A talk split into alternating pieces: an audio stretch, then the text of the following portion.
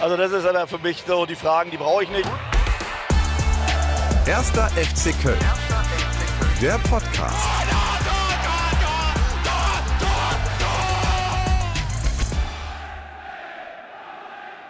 Herzlich willkommen zur vierten Folge des offiziellen Podcasts hier beim ersten FC Köln. Ich bin Nikolas Verhöfen und ich habe heute eine Premiere, endlich mal eine Dame mir gegenüber. Unsere Nummer sieben ist da, Manju Wilde. Hi. Vielen Dank, ich freue mich hier zu sein. Ich freue mich total, dass du da bist. Danke für deine Zeit mitten in deinem Urlaub. Sehr, sehr gerne. Also es ist nirgends schöner als am Geisbockheim natürlich.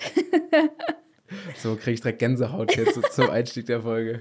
Sehr gut. Ähm, als äh, Mittelfeldstrategin bist du es ja eigentlich gewohnt in den letzten zwei Jahren, dass du in der Anfangsformation stehst. Mhm. Diesmal gibt es aber ein bisschen die etwas andere Startelf. Es geht direkt in unsere erste Rubrik. Die Startelf. Die Startelf. Elf schnelle Entweder-Oder-Fragen mhm. zum Warmwerden, quasi das Warm-up. Bist du bereit? Bereit. Born ready. Autogramm oder Foto? Foto.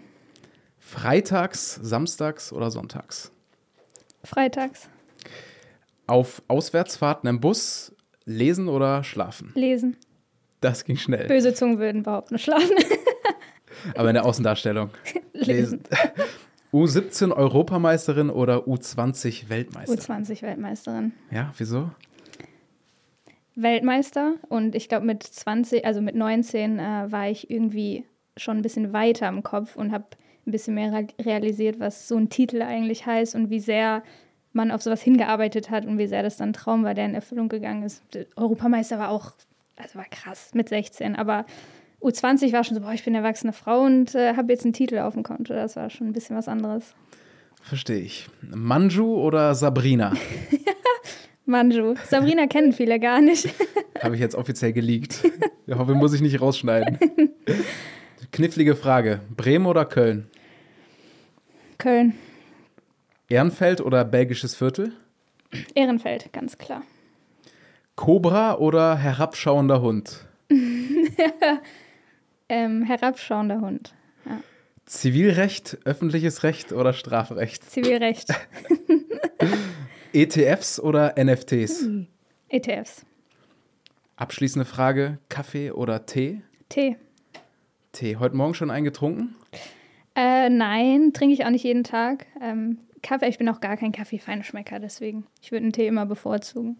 Okay, aber wenn dann morgens? Ja, wenn morgens. Ich bin total der Morgenmensch, ja. Und Frühaufsteherin, ne? Absolut Frühaufsteher. Wann bist du heute aufgestanden? 5.30 Uhr. Halleluja, das muss erstmal sacken bei mir. ja, es würde das ja jeder anders. Dann stellst du dir freiwillig einen Wecker für den nächsten Tag nee, nee, kein Wecker. Kein, also ich wache dann auf. Also ich habe so, habe auch sehr viel ähm, Mühe da rein investiert, herauszufinden, was mein Körper so macht. Also den, den perfekten, wenn es den gibt, Schlafrhythmus zu finden. Und dann, äh, ich werde auch Punkt 22 Uhr müde. Also danach kannst du mit mir nichts mehr anfangen. Okay. Ähm, und dann brauche ich so meine sechs, sieben Stunden Schlaf und dann fühle ich mich super. Also. Okay, und dann, was ist so der erste Akt am Morgen? Machst die Augen auf und stehst auf oder guckst ja. du erstmal aufs Handy? Oder? Ja. Nee, aufs Handy, um Gottes Willen, Leute, tut das nicht. ähm, nee, ich bin, also mein Handy ist auch im, im besten Fall habe ich das nicht im Schlafzimmer mit und ich versuche die erste komplette Stunde am Tag mein Handy gar nicht zu benutzen. Klappt nicht immer, aber ähm, das ist zumindest der Plan. Aber ich glaube, es gibt wenig Ungesünderes, als direkt auf sein Handy zu gucken. Und ich glaube, in dem Moment, wo man das weiß, das fühlt sich für mich dann auch so falsch an. Deswegen, äh, ich stehe auf und ich muss erstmal alles ordnen und so. Also es darf nichts rumliegen und sowas. Und dann äh, starte ich quasi in den Tag. Mhm. Und dann gibt es schon Frühstück oder was ist das Erste, was du Ich machst? lese meistens oder mache Yoga, meditiere. Halt so ein typischer Morgenmensch. Mhm. ähm, und Frühstück je nach, je nach Gefühl. Also nicht direkt, wenn ich aufstehe meistens. Jetzt zum Beispiel in der Sommervorbereitung, dann gehe ich als allererstes laufen. Also ich stehe wirklich auf, trinke ein Glas Wasser und denke, okay, jetzt dann laufe ich und danach habe ich dann direkt Hunger. Dann ist der Tag ein bisschen anders. Es ist anders jetzt im Sommer, als wenn, keine Ahnung, der Bundesliga-Alltag da ist und du weißt, du hast um 14 Uhr Training oder vielleicht manchmal um 9 Uhr Training, dann sieht der Morgen natürlich ein bisschen anders aus. Gibt es denn da auch schon mal ein Mittagsschläfchen eigentlich bin ich nicht der Typ dafür, aber ich habe das Gefühl, jetzt, äh, wenn mein Körper ein bisschen runtergefahren ist, so denke ich so 13, 14 Uhr schon, oh, jetzt ein Stündchen. Mhm, Aber kann, kann, man sich dann ja auch geben, wenn man mhm. früh aufgestanden ist, glaube ich. Wir dröseln das mal innerhalb dieser Folge alles nach und nach auf, so deine Disziplin oder ähm, du hast gerade auch schon Handy angesprochen, Social Media und so weiter. Ähm, Du wirkst auch sehr selbstbewusst. Äh, ich habe mir auch ein bisschen Podcasts im Vorhinein von dir angehört. Da ist es auch immer wieder Thema. Ähm, da hast du vor allen Dingen erwähnt, dass du nicht schon immer selbstbewusst warst. Also, dass du heute hier als Profifußballerin bei uns auf dem Platz stehst, ist einem zu groß, zu hoch geratenen Duschknopf zu verdanken. ja, das stimmt, wenn man es so sieht, ja. Also erzähl doch mal die Geschichte gerne. Ähm, ich bin früher, ähm, meine Mama hat äh, glücklicherweise sehr viel Wert darauf gelegt, dass wir Sport machen. Dass ich hab, äh, bin mit drei Geschwistern aufgewachsen und äh, wir sind alle geschwommen, weil das so das war, wo meine Mom gesagt hat, okay, das, das soll jedes Kind können.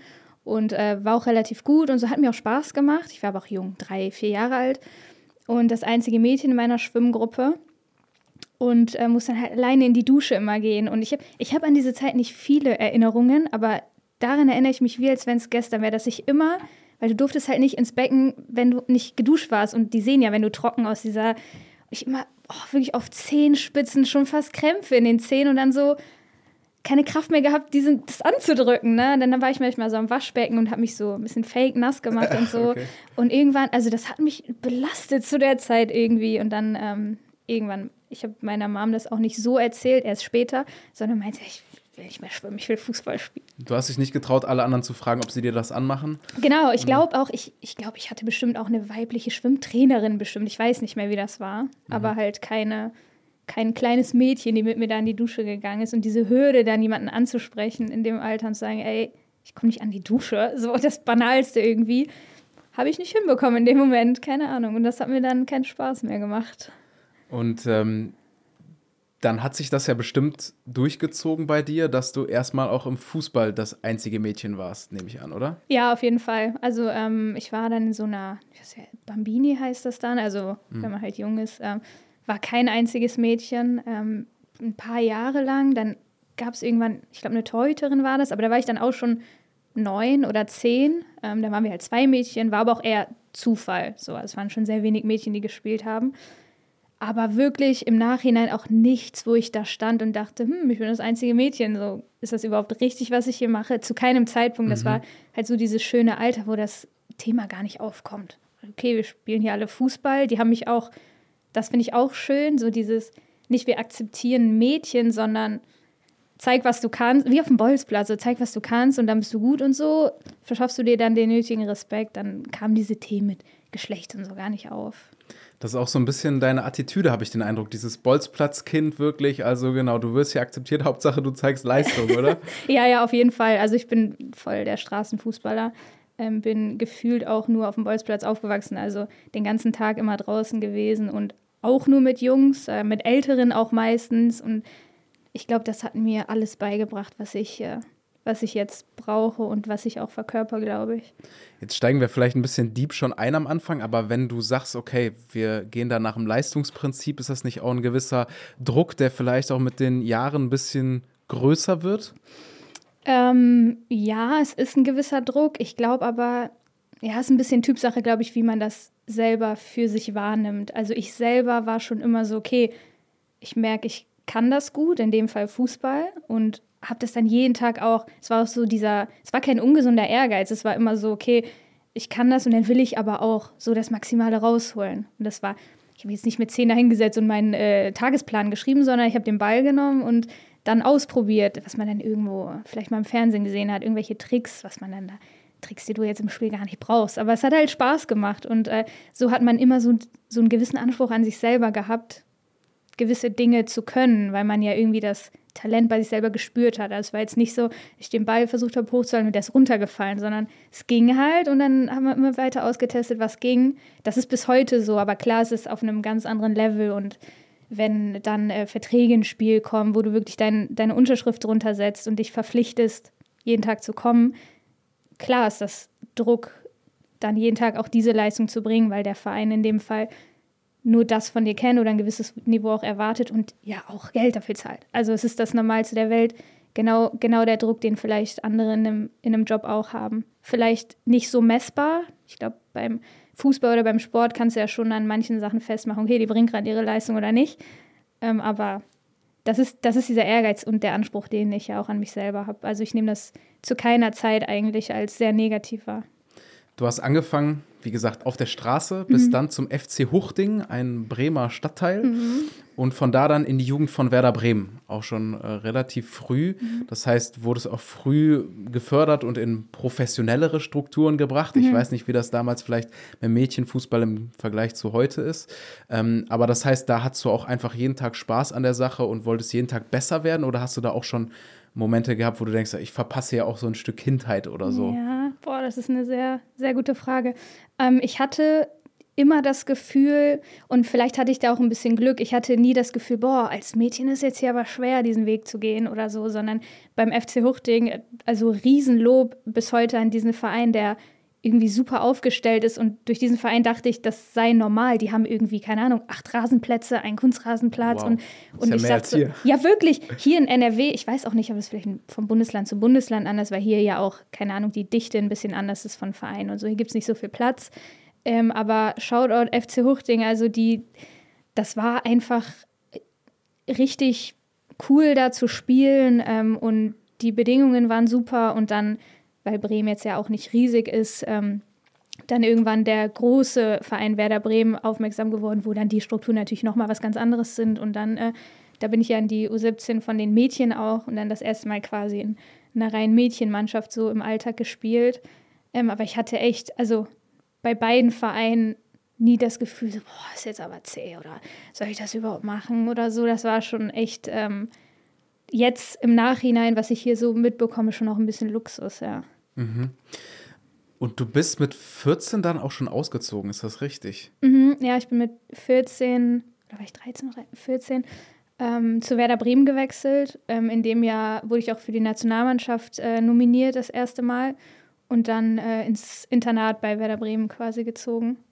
Mhm. Ähm, ja, da war ich 14. Wie ist das? Wie fühlt man sich? Muss man da früher erwachsen werden als andere oder bist du das sogar schon gewesen zu dem Zeitpunkt? Ähm, ich glaube, ich war schon immer so ein bisschen eher so ein, keine Ahnung, bisschen strukturierter als andere oder so ein bisschen klar, klarer, würde ich sagen.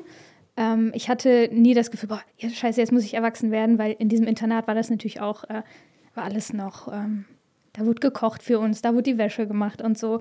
Aber ich glaube, diese, dieses Internat war das erste Mal, wo ich gemerkt habe, ah, ähm, ich bin ja ein Mädchen und mein Weg jetzt ist doch ein bisschen anders, weil ähm, ich damals mit einer Sondergenehmigung in dem Internat war. Also es war ein reines Jungsinternat.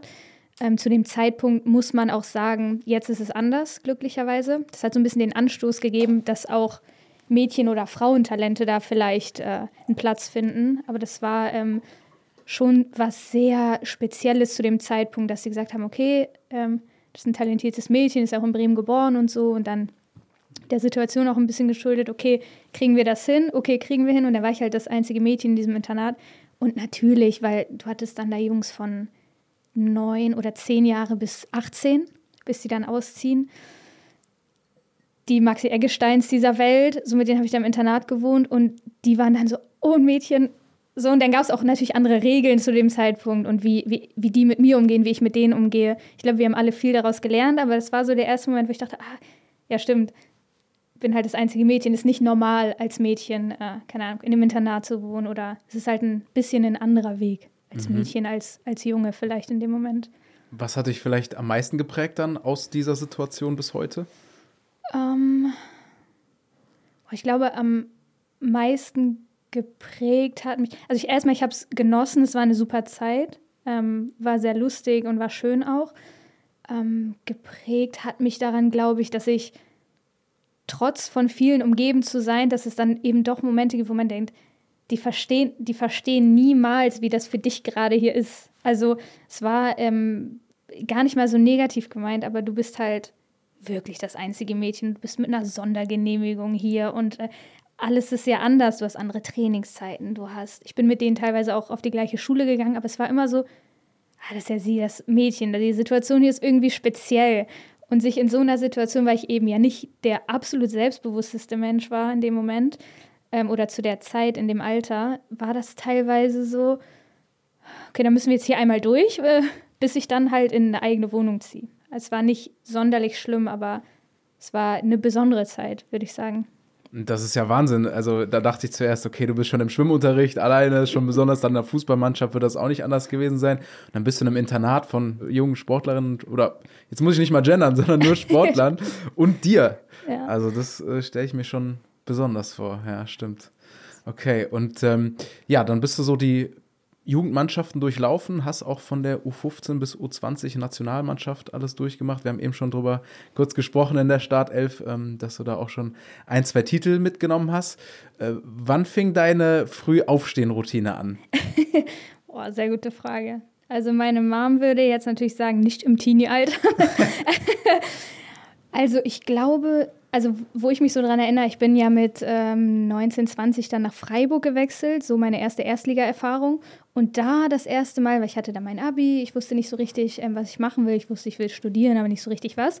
Und dachte mir, okay, ich spiele jetzt ein Jahr Fußball. Du hast ja keinen Zeitdruck durch den Fußball, was auch Luxus ist, glaube ich, in dem Moment.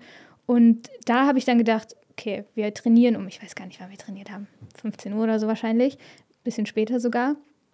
Ich mir, okay, was machst du mit dem Morgen? Und dann, das war so die Zeit, wo ich angefangen habe, an gewissen Stellschrauben zu drehen, mich mit mir selber ein bisschen zu beschäftigen und was, was ist möglich, weil ich war topfit, aber ich dachte mir so, mein Lifestyle ist nicht der gesündeste. Ich will ernährungstechnisch, schlaftechnisch und so, da geht bestimmt noch was. Und dann habe ich ausprobiert, weil ich halt, ähm, ja, die Möglichkeit auch hatte, dass ich morgens jetzt nicht unbedingt mega viele Termine habe oder Training, ähm, vielleicht einmal die Woche. Habe ich dann angefangen, okay, wann werde ich eigentlich müde, wann äh, dann lasse ich mal den Fernseher weg oder das Handy, was macht mein Körper? Und ähm, da hat das dann so angefangen, dass ich merke, krass, morgens bin ich irgendwie voll auf der Höhe. So habe ich nie drüber nachgedacht vorher. Ähm, aber das, da fing es an und dann bis jetzt. Ich würde sagen, so die letzten drei, vier Jahre, wo ich dann wirklich gemerkt habe, okay, du bist ein Morgenmensch, mach deinen ganzen Scheiß morgens quasi und mhm. abends entspannst du.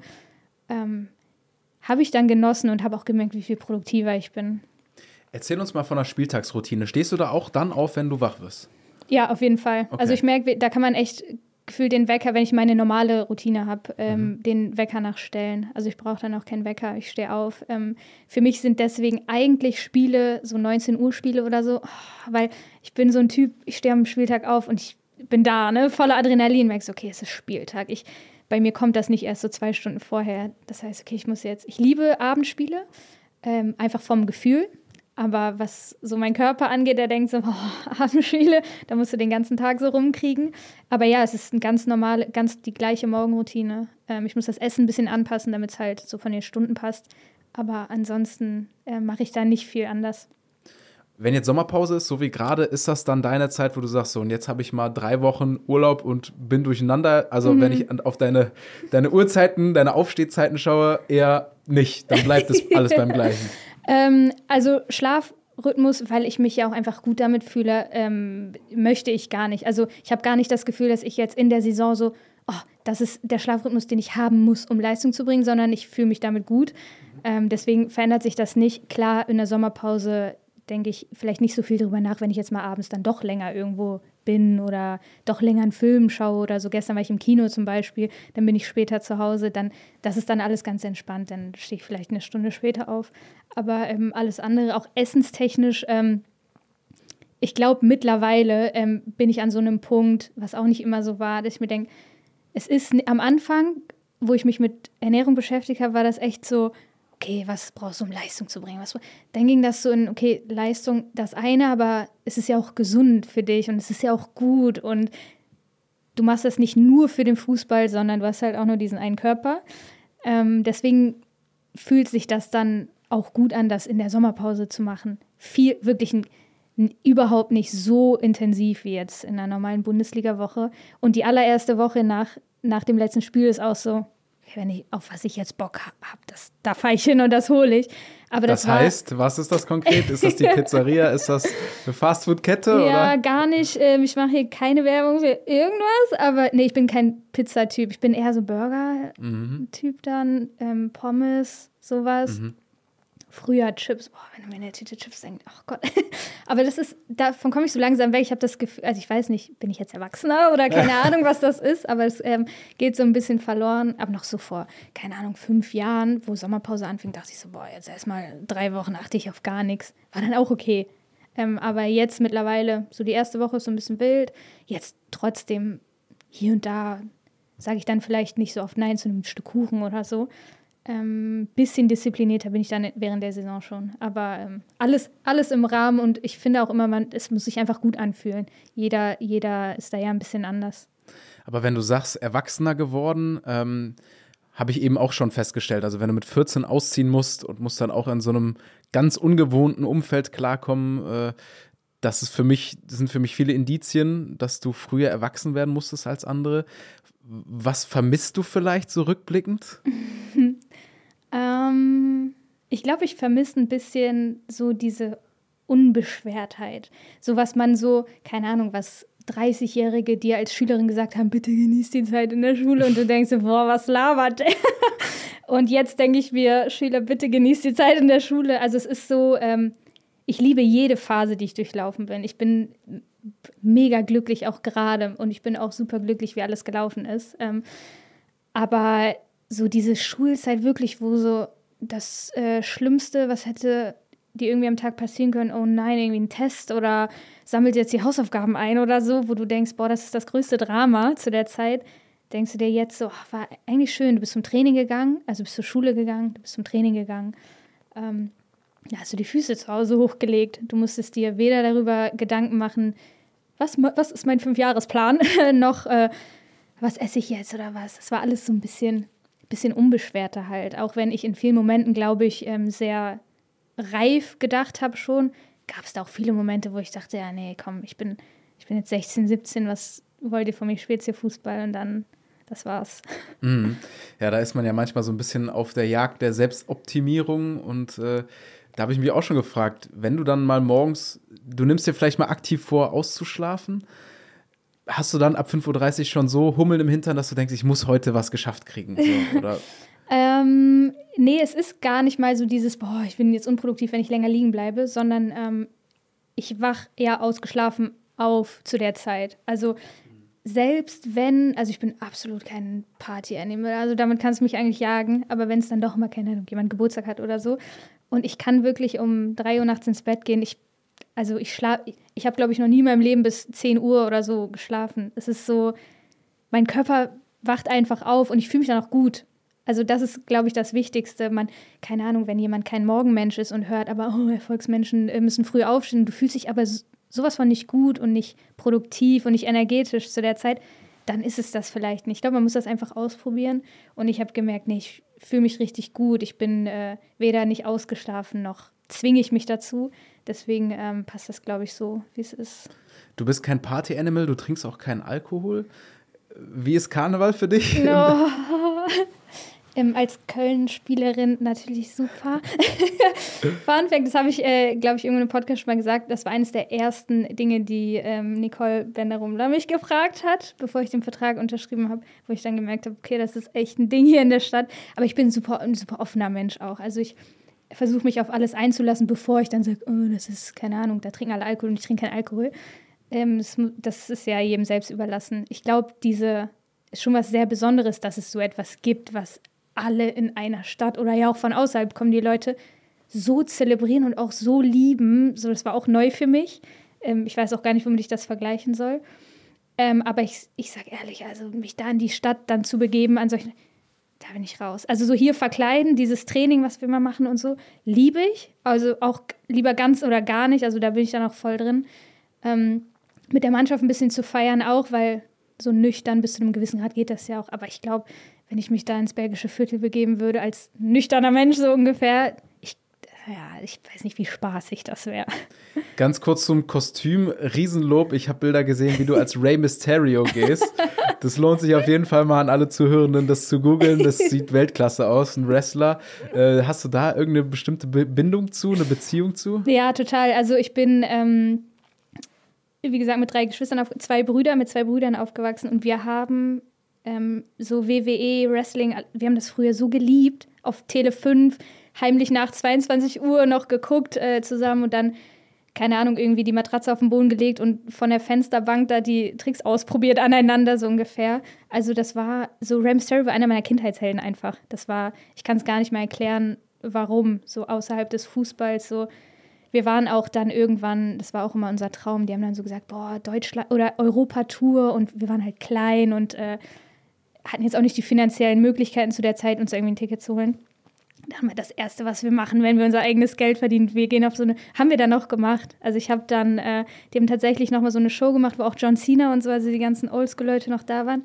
Habe ich Tickets für mich und meine Brüder geholt und die überrascht und dann waren, haben wir die halt quasi live gesehen. Ram leider nicht, aber ist auf jeden Fall einer meiner Kindheitshelden. Okay, also Kostüme kannst du auf jeden Fall schon mal. Du bist jetzt äh, zwei Jahre hier in Köln, gehst in deine dritte Saison jetzt. Vielleicht noch mal ganz kurz chronologisch. Du bist dann von Werder zum SC Freiburg, hast du schon gesagt. Und dann hast du auch noch relativ lang bei der SGS Essen gespielt, ähm, fünf Jahre lang. Also hast dich so ein bisschen dem Rheinland nach und nach genähert, kann man sagen. Kommst du hier als Nordlicht gut zurecht? Bist du überhaupt noch ein Nordlicht? Das ist eine sehr berechtigte Frage. Ähm, ich glaube, wenn ich fünf Jahre in Köln gespielt hätte, würde ich die Frage so ein bisschen anders äh, beantworten. Also ich, klar, ich werde immer nördlich sein. Ich liebe Bremen auch. Ich finde das so schön und ich glaube, keine Stadt gibt mir dieses Gefühl, wie wenn ich äh, nach Hause quasi komme.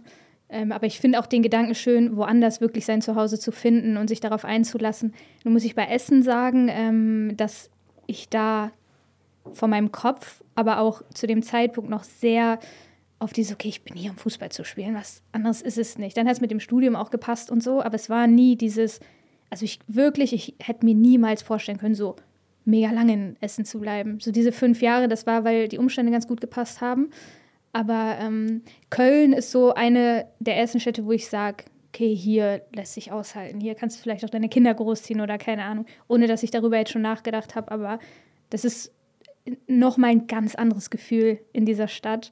Deswegen, ähm, ich glaube hier, also wenn du mich in fünf Jahren nochmal hier sitzen hast, dann äh, werde ich mit großer Wahrscheinlichkeit sagen, Köln ist schon ein richtig schönes Zuhause. Was ist anders als deine bisherigen Stationen? Kannst du das in das Worte fassen? Echt, ne? Also ich habe so oft die Leute sagen hören, das ist einfach ein Gefühl und ich habe nie, ich konnte ich am Anfang nichts mit anfangen und jetzt verstehe ich, was die meinen. So, es ist sau schwer, das zu erklären, aber es ist so ein, es fühlt sich so anders an, keine Ahnung, sobald die Sonne hier scheint, alle sind so, also ich habe auch viel darüber nachgedacht, woran das generell liegt, dass eine Stadt so eine Art Gefühl hat. Ich glaube, Köln hat ja auch eine sehr hohe Zuwanderungsrate, was so aus Deutschland oder auch aus anderen Ländern angeht und so. Ich glaube, hier prallt so vieles Schönes irgendwie aufeinander und alle sind so offen dafür und friedlich irgendwie auch miteinander. Ähm, vor allem im Sommer, wenn die dann wirklich alle draußen sind, da merkt man erst, oh, die interagieren irgendwie alle voll schön. So, wir sind alle Kölner. So, dass wir identifizieren uns irgendwie ein bisschen darüber. Finde ich, find ich richtig schön. Habe ich so noch nirgends gesehen. Kannst du ein bisschen Kölsch? Nein. die Hymne kann ich. Aber ich war, ja, das steht ein bisschen auf meiner Agenda auch, da mal ein bisschen zu lernen. Ich glaube, das, äh, aber ich, ich finde es auch nicht so einfach. Dann lass uns heute doch mal direkt anfangen. Wir haben eine kleine Rubrik. Achtung. Kölsch, Deutsch. Deutsch, Kölsch. Scheiße, muss ich jetzt raten? Du musst jetzt ein kölsches Wort erraten oh. oder im Idealfall erklären. Achtung, ich, ich bringe dir einen Umschlag. Dann darfst du da gerne einmal rausziehen und vorlesen. Und dann musst du mir dieses Wort erklären, als ob du es wüsstest. Du blöffst jetzt einfach, dass du wüsstest, was genau das ist. Ähm, also hier steht dat Fötche. Das Kannst du ruhig ein bisschen SCH betont, das Fötsche. Oh. das Fötsche. Ähm, das Fötsche ist, äh, das sind die Pfoten vom Hund. Ja, das wissen viele nicht, weil das ein bisschen offensichtlich ist. Das ist ja beim Kölsch manchmal nicht so, aber das sind die Hundepfoten, ja. Ich, ich würde es dir fast glauben, aber mein äh, Professor vom Kölsch-Abitur, der würde mit mir schimpfen, deswegen Schiebe ich dir jetzt mal die Lösung zu. Das ist oh. leider nicht richtig, aber lies gern die Lösung vor. Das Fötsche oder auch die Foot ist der Hintern oder der po Oh mein Gott. Ja, okay, da wäre ich ja im Leben nicht drauf gekommen. Ja, das erste Wort, was ich, was ich offiziell weiß.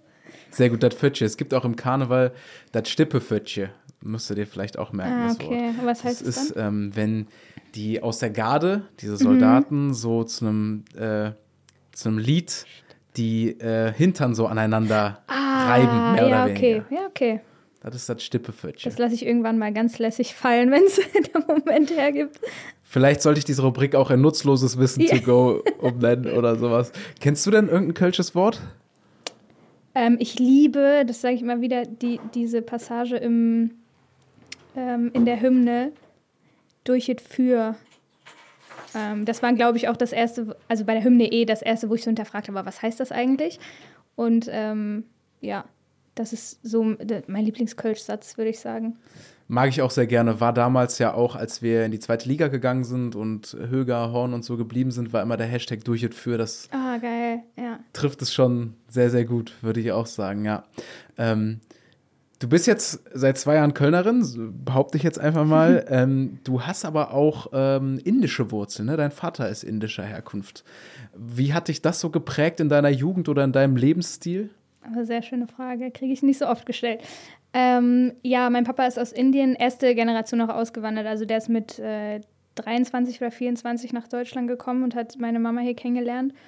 Und ähm, ich bin, ich, ich liebe, ich liebe es, welche zwei Kulturen ich da irgendwie quasi in mir vereine. Also es ist richtig spannend, so selber bei mir selber zu sehen oder zu hinterfragen und zu spüren, okay, wo, wo kommt es eigentlich her? Warum denke ich so? Warum bin ich so? Und keine Ahnung, es gibt ja schon, äh, man kann nie alles über einen Kamm scheren, aber gewisse Dinge, die man über gewisse Nationen dann sagen kann. Äh, mein Papa ist zum Beispiel nie pünktlich, meine Mama immer.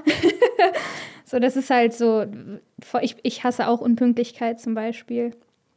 Ähm, bin dann aber auch, habe die gewisse Gelassenheit, vielleicht dann eher von, äh, von väterlicher Seite, wenn Papa dann zu spät kommt, auch zu wissen, okay, das ist halt, die, die sind halt nicht so streng da, sage ich mal. Also so dieses, ich glaube generell, wenn so zwei Kulturen aufeinanderprallen, immer spannend und wenn man das so selber hautnah ähm, von innen quasi erlebt, ist das echt äh, so eine richtige Reise, auf die man sich begibt, wo man dann, wenn man sich darauf einlässt, echt sich, sich selber erst richtig kennenlernt, fand ich richtig schön. Spielt da auch Glaube irgendwie eine Rolle? Ähm, ja, ist immer, immer finde ich auch äh, spannend, so Glaube, wie sich das definiert in jedem Land ja auch anders. Also ähm, meine Mama ist eher weniger gläubig, jetzt was, was Gott angeht oder was, also nie, nicht streng gläubig erzogen.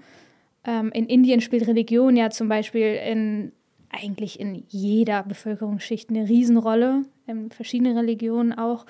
Und da auch so meinen Weg durchzufinden. Meine Mama, die da sehr frei dann auch mit uns war, weil sie sehr frei erzogen wurde. Ähm, mein Papa auch nie streng in dem Sinne war, aber halt eine ganz andere Weltanschauung ja auch hat. Und dann ich so dazwischen denke, so, okay, muss irgendwie, ähm, kann ich mal jetzt, klingt, klingt so übertrieben, so entscheiden, an was ich glaube, aber sich vielleicht ein bisschen Beispiel daran nehmen, daran nehmen und auch an der Denkweise nehmen und dann für sich selber reflektieren, okay, was, was finde ich daran gut und daran gut und was vielleicht nicht. So im Fußballalltag gibt es da auch so Situationen, wo du das festmachst? Mm, Vom Fußball, ich glaube, ich glaub, da passiert sehr viel unbewusst.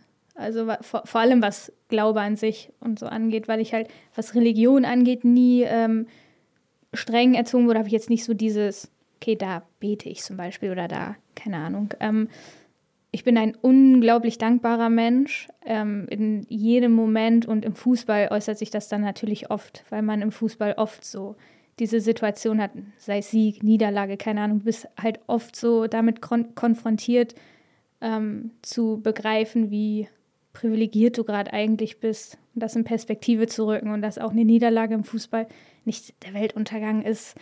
Ähm, also glaube spielt, glaube ich, in, in jedem Part des Lebens immer eine riesen, riesen Rolle und im Fußball begegnet man dem, glaube ich, sehr oft, ja.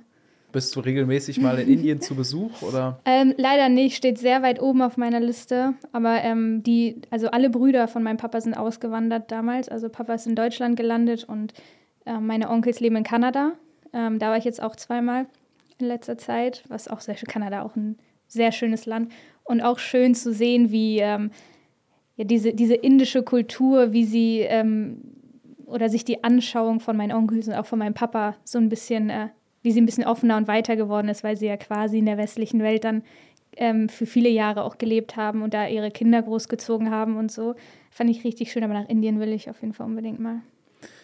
Du hast aber auch, ähm, habe ich bei Instagram gesehen, so ein, so ein rotes Kleid getragen. Mhm. Ist das irgendwie so ein besonderes Outfit? Erklär mir, mir das mal. Ich habe da gar keine Ahnung von. Ja, äh, mein Papa wohnt ja in Bremen noch und ähm, ist sehr, was ich auch sehr, sehr schön finde, also respektiert ähm, die deutsche Kultur zu 100 Prozent, aber ist sehr natürlich in, also gibt eine riesen indische Community, ähm, die, wenn dann Feiert indische Feiertage anstehen oder so, ähm, Holy Festival zum Beispiel, was ja dann es mhm. sehr in die westliche Welt geschafft hat mit den Farben und so, ähm, was dann alles gefeiert wird, auch sehr, also ich glaube, die offenste ähm, Kultur, der ich bisher begegnet bin, wenn dann sowas ansteht, die sind sehr offen für jede Art von Leute, die da kommen wollen. Und diese Kleider sind typisch indisch, also Saris, Sari heißen die. Hauptsache bunt, ja, Sari. genau. Mhm. Hauptsache bunt eigentlich. Mhm. Also du wirst sehr, sehr seltene indische Frauen im, keine Ahnung, schwarzen Kleid oder so sehen. Da, muss, da ist da mindestens viel Gold dran oder keine Ahnung was. Und ich liebe diese Kleider. Und das äh, Bild ist in Bremen dann entstanden, wo ein Feiertag war. Und ähm, eigentlich oft, wenn ich meinen Papa besuchen gehe, es steht immer irgendwas an und wir sind dann immer auf irgendwelchen Feiern, wo ich es natürlich unfassbar genieße, dann auch so richtig in die Kultur einzutauchen. Ich habe ein kleines Zitat von dir hier mir aufgeschrieben.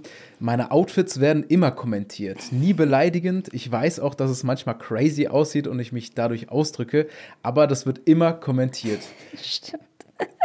Da geht es wahrscheinlich nicht nur um dieses Sari, sondern ja. generell um deinen Kleidungsstil. Ne? Ja, ja, total. Ich weiß gerade gar nicht mehr, wo mir die Frage gestellt wurde, aber ähm, ja, das ist, ähm, ich glaube, es ist witzig, weil ich würde mich gar nicht als so mein Style gar nicht als so crazy bezeichnen, aber ähm, es fällt dann doch irgendwie immer auf. So. Ich glaube, ähm, es ist auch immer, es kommt auch immer darauf an, an wem man sich so ein Beispiel nimmt, denkt so, okay, wenn ich jetzt, keine Ahnung, an Memphis Depay denke, denke ich mir so, ich bin doch gar nicht so crazy unterwegs, aber die Leute, die mich dann als crazy bezeichnen, sind halt, keine Ahnung, vielleicht ein bisschen normaler, in Anführungszeichen, ähm, was die Kleidung angeht. Und ich glaube, da spielt noch ein, dass ich ähm, eine der wenigen Spielerinnen bin, die immer eigentlich, also ich mag es nicht mit Trainingskleidung schon zum Platz oder zum Training zu kommen. Ich brauche dieses, okay, ich bin jetzt aus meinem Privatleben gekommen, ich setze mich jetzt hin, ich ziehe mich um und dann geht Training quasi los.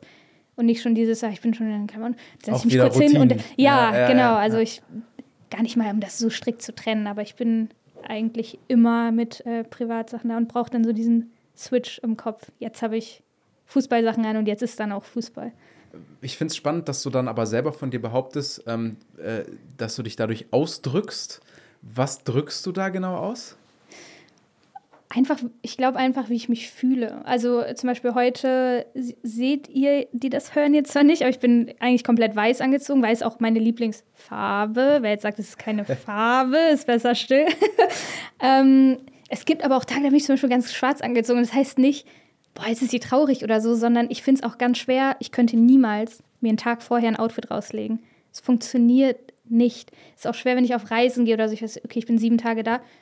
Es sind drei Outfits zu viel. So, ich finde das ganz, ganz schwer. Also ausdrücken gar nicht mal so, ah, man sieht jetzt an ihren Ohrringen, wie sie sich fühlt oder so, sondern eher so, ah, es fühlt sich gerade richtig an, das zu tragen oder das. Und mir ist wirklich, klingt banal, aber so scheißegal, ob das jetzt irgendjemand weird findet oder ich stehe ich vorm Spiegel, denkst so, okay, ist cool, keine Ahnung was, und dann gehe ich so raus.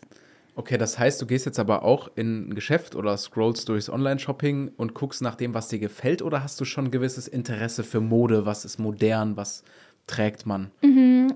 Also Interesse habe ich auf jeden Fall. Ähm, woran ich gar kein Interesse habe, sind so boah, das ist gerade in oder neueste Trends oder so trägt man das nicht mehr oder keine Ahnung was. Ich habe zum Beispiel, ich liebe Schlaghosen über alles. Ich habe nicht eine normale Jeans, so eine straight äh, Jeans, sondern und, und ich mag es, wenn die Highways sind zum Beispiel. Und denke mir, ja, wenn das jetzt out ist, keine Ahnung, könntest du mich jetzt fragen. Ich weiß nicht, ob es noch out ist, aber ich mag das einfach so. Also es ist nicht dieses Interesse so an, was, was macht man gerade so, sondern eher, ähm, was gefällt mir davon. Okay. Mehr ist es nicht. Das heißt aber auch, dass du jetzt in Sachen Fashion Week mir keine Nachhilfe geben kannst, weil manchmal verstehe ich das Konstrukt mm, ehrlich gesagt nicht. Ähm, ich war ja selber auch schon in Paris auf der Fashion Week, mhm. ähm, war auch irgendwie ein kleiner Traum von mir. Ich glaube, manche Träume muss man dann noch einmal erleben, um zu merken, äh, was, da, was das wirklich ist, so. Ähm, und ob man das nochmal braucht, ob es wirklich jetzt so erstrebenswert war. Und ich glaube, Fashion Week oder dieses ganze, ich habe das Ganze drumrum dann auch erlebt und so. Und so, ja, es ist halt am Ende des Tages, ähm, es soll ein riesen Tamtam sein. Und ich habe dann auch ähm, die Designerin, mit der, war ich mit Nike auf der Fashion Week, die dann kollaboriert haben, gefragt, weil die hatten so ries, also Riesenhüte, also mit riesig meine ich gefühlt so groß wie der Raum. Und ich meinte so, wer zieht das denn an? Also kauft das wirklich jemand? Und dann habe ich es erst verstanden, sie hat es so gut erklärt, sie meinte, es geht auf der Fashion Week nicht darum, Sachen zu zeigen, die danach jemand kauft, sondern den Trend, der jetzt, was jetzt in ist, so übertrieben darzustellen, dass man weiß, ah, Hüte sind jetzt in. Also die zeigen gar nicht den Hut, den jemand kaufen soll, sondern die übertreibt maßlos und macht einen Radius drei Meter Hut, damit du von außen jetzt siehst, ah ja, Hüte sind jetzt in, so ungefähr. Das ist so der, der Gedanke ein bisschen dahinter. Deshalb sind die Sachen da manchmal maßlos übertrieben, einfach damit du weißt, ah ja, okay, Hauptsache, Hauptsache extravagant. Das erklärt mir gerade einiges. Ja. Also ich weiß nicht, ob man es gehört hat, dass äh, die Glühbirne, die gerade in meinem Kopf angegangen ist. man hat es gesehen, auf jeden Fall. Macht total Sinn. Habe ich auch schon was gelernt. Okay, das heißt, ähm, da hast du dich jetzt aber nicht inspirieren lassen oder bist du ja auch schon beim 3-Meter-Hut im Geistbarkeim rumgelaufen? Das jetzt nicht. Es gibt, ich habe da ein paar Sachen gesehen, wo ich mir denke, boah, geil, also könnte ich auch rocken, wie man so schön sagt. Oder würde ich jetzt auch nicht Nein sagen. Aber dieses ganze, boah, da muss man jetzt Teil von sein und dies Teil brauche ich und das so weiß ich jetzt nicht, wie erstrebenswert das ist. Aber ich glaube, die eine oder andere Sache, da wäre ich, ähm, wär ich voll dabei. So ein bisschen in die Kerbe Mode schlägt für mich auch das Thema Social Media. Also, mhm. ähm, wenn man mal ein Bild von dir sieht, was du für ein Outfit trägst, wenn du dich dann auch danach fühlst, das zu teilen, ähm, dann ähm, landet das auch dann auf Instagram. Ich weiß jetzt nicht, ob du auf TikTok auch bist mm, oder so. Mm, mm, okay. Ähm, im Vorhinein habe ich über dich gelernt, dass du da zwar aktiv bist, aber durchaus auch kritisch drauf schaust und auch deine Zeiten ohne Handy hast mhm. und auch mal ohne Handy rausgehst. Hast du für dich, ähnlich wie bei deinen anderen Routinen, auch eine Regelung gefunden, wie du deinen Konsum regulierst? Mhm. Ähm, so eine strikte Regel habe ich nicht, aber ich versuche, kannst du ja super ähm, beim, beim iPhone zum Beispiel da in der Bildschirmzeit oder so sehen. Ähm, ich versuche ja, das einfach nicht zu viel zu machen, nicht diese tote Zeit da zu haben. Also ähm, ich versuche schon, wenn ich mich danach fühle, etwas zu teilen. Ähm, das ist aber auch nicht sehr oft der Fall, muss ich sagen. Ich habe auch oft schon gesagt, wenn ich nicht Fußball in dem Sinne spielen würde und wenn wir Frauenfußballerinnen nicht gerade, vor allem in dieser Zeit, einfach eine Message haben oder hätten, äh, würde es mich da wahrscheinlich nicht sehen. Also das ist, äh, ja, eine strikte Regel habe ich da für mich nicht. Ähm, ist aber, glaube ich, auch cool, wenn man so sagt, okay, von 18.30 bis 18.45 ich glaube, es würde sich besser anfühlen, dann so, okay, das sind die 15 Minuten, wo ich jetzt auch tot rumscrollen kann. Ähm, aber so weit bin ich da noch nicht. Da bin ich noch ein bisschen freier, aber ich glaube, in meinem Konsum schon deutlich weniger, als es vielleicht leider andere machen. Ähm, also das heißt, morgens, hast du eben schon erwähnt, ist bei dir Handy tabu. Im Bett gibt es sonst noch Tabuzonen, wo das Handy nichts zu suchen hat? Am Tisch. Am Tisch das ist für mich, vielleicht auch weil ich so erzogen bin, so auf Tischmanieren hat meine Mama sehr viel Wert gelegt, wofür ich auch sehr dankbar bin.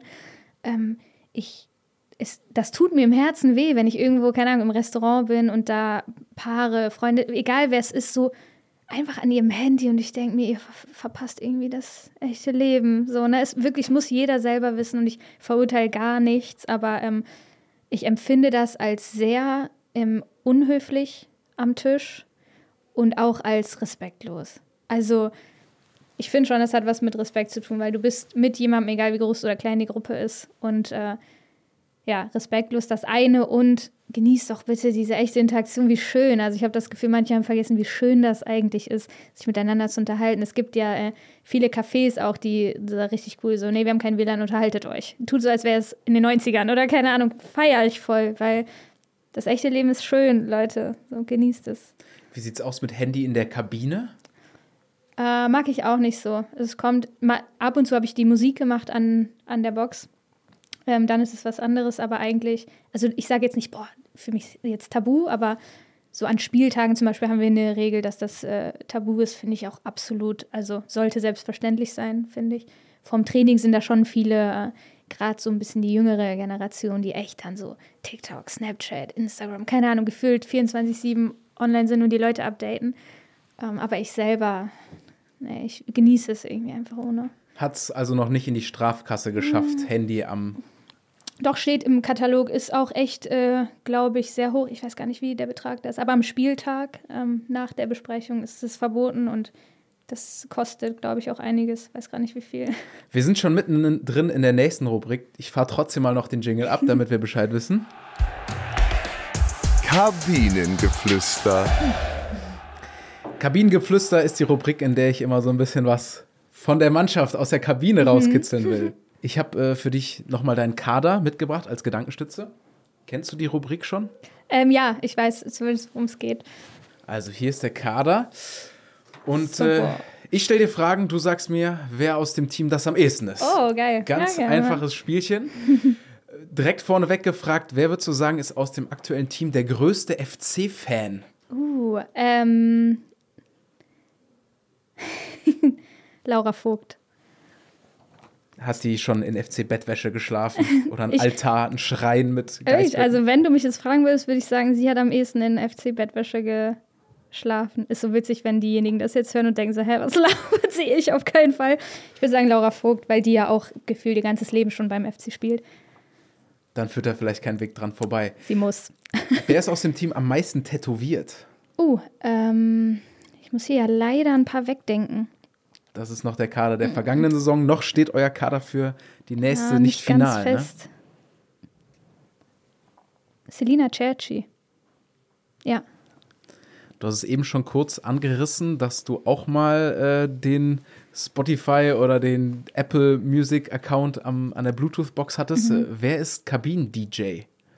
DJ. Die Jane. Leider, leider uns jetzt verlassen, aber Ellie Gudorf war das eine ganze Zeit lang. War, war auch immer lustig, ähm, weil man immer echt ihre Stimmung daran auch sehen konnte. So, es, war, es war lustig. Es war auch ein bisschen Running Gag. So, ah, Ellie hat ihre Musik wieder an. Ähm, aber zwischendurch, also wir waren da nie mega streng. Es gibt ja echt Mannschaften, da ist der eine, der DJ. Bin ich eigentlich auch eher Fan von. Aber bei uns war es Ellie jetzt die ganze Zeit. Mal gucken, wie es diese Saison wird. Werden da denn auch manchmal Kölsche Töne angespielt? Ja, oder? ja, auf jeden Fall. Ähm, fand ich auch schön, das ist dem Verein auch recht wichtig. Das wurde auch von Anfang an kommuniziert, als ich den Vertrag unterschrieben habe, dass die echt Wert darauf legen, dass man ähm, offen dafür ist und diese Kultur quasi in Köln auch ein bisschen annimmt und beibehält, äh, was natürlich dann auch mit Musik und so zu tun hat. Und wir lieben das auch. Also wir spielen das jetzt nicht, weil das gern gesehen ist oder so. Wir feiern die Kölschen Lieder total. Auch schon mal auf einem Konzert gewesen? Oder was ist deine Lieblingsgruppe, dein Lieblingskünstler? Querbeat. Querbeat. Ja, aber ich, es gibt viele Lieder, die ich, äh, die ich mag. Ähm, könnte ich jetzt aus dem Stehgreif nicht sagen, aber in der Alle Leser Hu heißt das so? Gar lieb nicht ich. schlecht, Manju. Mm, Richtig gut. Hast du mir beigebracht? ähm, das Lied liebe ich, aber auch, weil, auch wegen des Textes, ne? Herrlich, Ähm, ja. ja, doch. Kölsche Lieder sind schon richtig cool, auch vom, vom Fußball, also vom Spielen. Kommen wir zur nächsten Frage. Wer ist denn deiner Meinung nach die lustigste? Die lustigste. Ich. Emma Lattus. Ganz junge Spielerin, habe ich von Moment 1 so in mein Herz geschlossen und ähm, es, ich glaube, es gibt, äh, man, man connectet so mit Leuten auf Humorebene immer so, entweder direkt oder nie, habe ich das Gefühl. Und weiß nicht, mit Emma war immer so einfach witzig. Auch ich bin ja mehr als zehn Jahre älter als sie, mag ich gar nicht sagen.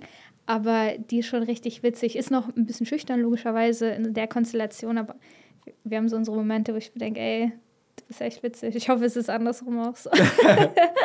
Werden wir testen. Sie wird sicherlich auch mal eingeladen. Wer ist die fitteste aus dem Kader? Die fitteste aus dem Kader. Man darf sich auch selbst nominieren. Boah, schade, dass hier echt so viele Gesichter wegfallen. Das ist schon so richtig. Es gibt, ich war schon in mehreren Mannschaften, wo man so gesagt hat, boah, die ist ein Laufmonster oder die ist ein. Ähm, hatten wir gar nicht so extrem, würde ich sagen. Ähm, ich glaube, ich nominiere mich selbst. Ich bin schon extrem, extrem fit. Aber dazu sage ich auch, wir haben keine in der Mannschaft, wo man sagt, boah, die ist jetzt ja, überdurchschnittlich krass irgendwie. Machst du denn neben deinen Lauf- und Fußballeinheiten auch noch anderen Sport? Ähm, Sport an sich, äh, Paddle, aber jetzt, äh, jetzt nicht regelmäßig oder keine Ahnung, was liebe ich einfach.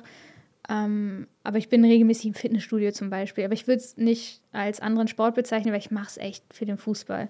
Also alles andere wäre gelogen. Wenn ich keine Fußballerin wäre, würde ich, an, also würde ich das anders handhaben irgendwie. Würde ich vielleicht eine andere Sportart machen. Aber so, da bleibt auch kaum Zeit, eigentlich wirklich was anderes noch zu machen. Da muss ich dich jetzt aber auch fragen. Ich habe in der letzten Episode Stefan Rutenbeck gefragt, wie viel er auf der Hantelbank drückt. Jetzt musst du auch. Boah, also da hast du wirklich, also ich hasse ja so Bankdrücken und so. Oh, da bin ich echt typisch Frau. Keine Ahnung, ob man das noch sagen darf, aber da bin ich typisch Frau. Ähm, ich liebe Squats und sowas. Ähm, aber es kommt auch immer auf den Trainingsreiz an, wie viel Kilo da, du da jetzt draufpackst. Ne? Deswegen kann ich schwer sagen. Ähm, ich erinnere mich, in, als ich in der Reha war, dass ich mit äh, unserem Athletiktrainer einmal einen 110 Kilo Squat, jetzt nicht 90 Grad, aber da dachte ich mir so, krass, du hast gerade die 100 Kilo, äh, 100 Kilo wieder zurück reingedrückt, so ungefähr. Das war ein geiler Moment, vor allem in der Reha, wo du dann halt auf was hinarbeitest. Aber ansonsten, ja. Nicht schlecht. Das hört sich auf jeden Fall fit an. Ich glaube, du würdest mich abhängen im Fitnessstudio. ähm, lass uns mal über den Kader oder über eure Saison sprechen. Die war ja dann doch recht turbulent ähm, mit einem Abstiegskampf bis zum letzten mhm. Spieltag. Äh, dann die erlösende Feier dann im Franz-Kremer-Stadion, letzter Spieltag gegen deinen alten Club sogar. Äh, hol uns mal rein. Wie ist dann die Gefühlslage nach so einer Saison, die einen ja dann auch wirklich persönlich mitnimmt, unterstelle ich jetzt mhm. einfach mal die dann erfolgreich zu beenden? Wie viel Kilo äh, Last fallen einem da von deinem Herzen? Sehr, sehr schöne Frage. Ähm, was ich, glaube ich, nach der Saison gelernt habe, ist, dass jeder das ganz anders für sich, glaube ich, interpretiert. Also jeder anders damit umgeht auch. Ähm, deshalb kann ich für alles, was ich jetzt sage, nur für mich persönlich sprechen. Und ich habe, ähm, ich wollte danach nicht feiern. Mir war so nicht zu feiern zumute, weil ich mir dachte, das war unser fucking Job einfach am Ende des Tages, weil wir so, also ich finde, man muss das Kind manchmal auch beim Namen nennen. Also wir sind so unter den Erwartungen geblieben, wo das am Ende dran gelegen hat, aber keine Ahnung, woran hat es gelegen. Also fragt man sich ja immer. Ähm, aber ich, also ich weiß nicht, ob das meine, meine Art Ehrgeiz ist oder wie ich denke oder wie ich durchs Leben gehe. Aber äh, es gab, es gab so einen Zeitpunkt, da dachte ich mir, okay, alles, was jetzt hier danach passiert, das war so spätestens nach dem Mappenspiel, was wir heim verloren haben. Da ich mir so, das ist das Mindeste jetzt. Das ist, und ich wirklich, da, da ist nichts von mir abgefallen am letzten Spieltag. Ähm, ich weiß nicht, ob ich mit der Denkweise sehr alleine bin, weil wir jetzt, weil wir uns auch noch nicht wiedergesehen haben, jetzt nicht mega viel drüber geredet haben und glaube ich jetzt auch nicht die letzte Saison jetzt nochmal unbedingt auffisseln wollen, so als Mannschaft. Aber ähm, das war für mich Abpfiff, boah, ein Glück. Ähm, paar Hände jetzt schütteln und dann nach Hause und dann vielleicht auch mal sacken lassen, wie scheiße das auch eigentlich war. Also mhm. dieses auch immer, also ich finde so die, das erste halbe Jahr oder auch dann so die ersten Wochen jetzt im neuen Jahr war immer so, oh ja, komm, aber man muss das ja jetzt das Positive sehen und keine Ahnung. Ja, na klar, aber manchmal musst du das Kind beim Namen nennen. Und das war mit dieser brutalen Qualität, die wir in diesem Kader hatten, einfach zu wenig. Und ähm, klar ist dann da viel Tamtam und dann entlässt du den Trainer und so, was offensichtlich dann ja auch sein, seinen Grund hat und was nicht gut gepasst hat und so. Aber ähm, wir als Mannschaft uns ja auch irgendwie ein bisschen verloren haben oder als Einzelspieler teilweise auch, weil die Qualität war da. Und äh, ich mich selber dann natürlich in den Momenten auch hinterfragt und denke so, boah, so irgendwie, man unterstellt niemandem nicht alles zu geben, um Gottes Willen. Aber es hat alles am Ende so wenig gepasst, dass ich mir dachte, wir machen jetzt unseren scheiß Job, den wir am letzten Spieltag auch nicht gemacht haben. So, das soll alles nicht negativ klingen, aber wir haben das Spiel nicht gewonnen. So klar, wir hatten dann äh, Glück, dass die anderen uns in die Karten gespielt haben und haben uns die Situation noch erarbeitet, weil wir das Spiel davor gewonnen haben. Aber ähm, das war, wie man so schön sagt, das Minimum in meinen Augen und ähm, nicht genug von diesem Kader und deswegen, ich war froh, als es vorbei war und dass es diesen Ausgang genommen hat. Und das muss man auch erstmal schaffen als Mannschaft. Also man muss dann diese unfassbaren Spiele, wo man unter Druck ist, wie in Freiburg, wo wir wussten, wenn wir hier nicht drei Punkte mitnehmen, das wird, ich krieg da Gänsehaut, ne? Und nicht die gute. Mhm. Ähm, dann, also da musst du erstmal durchgehen. Das ist auch, da musst du Charakter zeigen und da Ähm, da war ich sehr stolz auch, wie wir dieses Spiel gewonnen haben. Ähm, nichtsdestotrotz gibt es da eine andere Seite der Medaille, die mir dann das Gefühl am Ende der Saison genommen hat, okay, jetzt äh, habt, haben wir hier irgendwas zu feiern. Also ich wollte auch die ganze Saison das Wort Klassenerhalt gar nicht im Mund nehmen, bis ich gemerkt habe, wir, wir reden hier von Klassenerhalt. So, dann schweigst du das natürlich nicht tot, als wäre es Voldemort so ungefähr. Mhm. Aber mit Feiern, in meinen Augen war da nichts. Wie zeigst du dann Charakter? Wie ist, was ist deine Art, auf dem Feld voranzugehen? Also ich bin nicht äh, kein lauter Typ, so. Ähm, ich würde mich schon als Leader bezeichnen oder jemand, der vorangeht, aber ähm, nie auf diese, boah, ich äh, grätsche jetzt alle um und schreie alle an Art, sondern ähm, eher so als Ruhepol. Ähm, vielleicht als jemand, das ist das Feedback auch, was ich bekomme. Man weiß ja selber nie, wie man auf andere wirkt, bis sie es dir sagen. Ähm, aber ich glaube, ich werde eher so als jemand wahrgenommen, der so ein bisschen Sicherheit gibt, auch im, im Austausch. So, okay, es wird alles gut. Sie geht ein bisschen voran oder zeigt die Richtung, äh, in die wir denken müssen oder keine Ahnung was. Aber klar ist auch, dass in so einer turbulenten ähm, Saison, wo vieles nicht gepasst hat, sowas dann auch teilweise verloren geht, wo dann so diese Figur, diese Figuren, an denen man sich orientieren kann, wo alles so ein bisschen durcheinander gerät einfach und man eben vielleicht nicht mehr diesen einen hat, weil jeder so seine eigene Meinung über irgendwas hat und dann auch ein Punkt kommt, wo keiner mehr Bock hat, irgendwem zuzuhören oder da gehört sehr, sehr viel dazu dann. Aber ähm, ja, die Saison oder so durch die Scheiße quasi zu gehen zusammen, zeigt ja auch erst, aus was du gemacht bist. Zeigt es dir selber, zeigt es aber auch den anderen. Und da trennt sich die ähm, Spreu vom Weizen vielleicht ein bisschen. Letztlich bleibt, dass ihr die Klasse gehalten habt, also Minimalziel dann irgendwie doch erreicht. Und ich glaube, das ist das auch, was hier so am Geisbockheim vorherrschte für eine Stimmung, mhm. zumindest am letzten Spieltag. Ähm, das habe ich auch deswegen im Gefühl, weil ähm, wir zu Stefan Rutenberg nochmal kommen. Wir haben hier die Regel, dass immer der letzte Gast dem aktuellen eine Frage hinterlegt. Uh. Und äh, deswegen schauen wir mal rein, hören wir mal rein, was mhm. äh, Stefan Rutenbeck an Manjo Wilde richtet. Hi, äh, liebe Manjo. Ja, erst einmal Gratulation äh, zum Klassenerhalt. Ja, wir haben ein bisschen, wir haben ein bisschen mitgefiebert, haben das auch angeschaut und äh, ja, zum Ende hin, glaube ich, dann auch verdient. Finde richtig super, äh, dass ihr weiter in der ersten Liga seid. Mich würde interessieren, ne, was war denn euer Highlight? Was war dein Highlight äh, in diesem Jahr? Oh, schöne Frage. Du warst ja gerade auch relativ negativ oder sehr, ja, ja. sagen wir mal, Job erfüllt, mehr mhm. nicht. Deswegen vielleicht umso spannender. Äh, ja, also ich kann nichts anderes sagen, als den Rekord, Zuschauerrekord gebrochen zu haben. Also das Gefühl, das ist auch immer noch surreal, wenn ich darüber rede, dass wir da im, ich erinnere mich an den Moment, wo die, also wo die Hymne noch lief, wir halt auf den Anschluss gewartet haben und wie oft ich bei den Männern im Stadion saß und die Hymne lief oder wie die quasi mitsingen auf der Tribüne und ich mir jedes Mal dachte, wie krass muss das eigentlich für die sein oder spü spüren die das bei jedem Spiel noch, ob das so geil ist?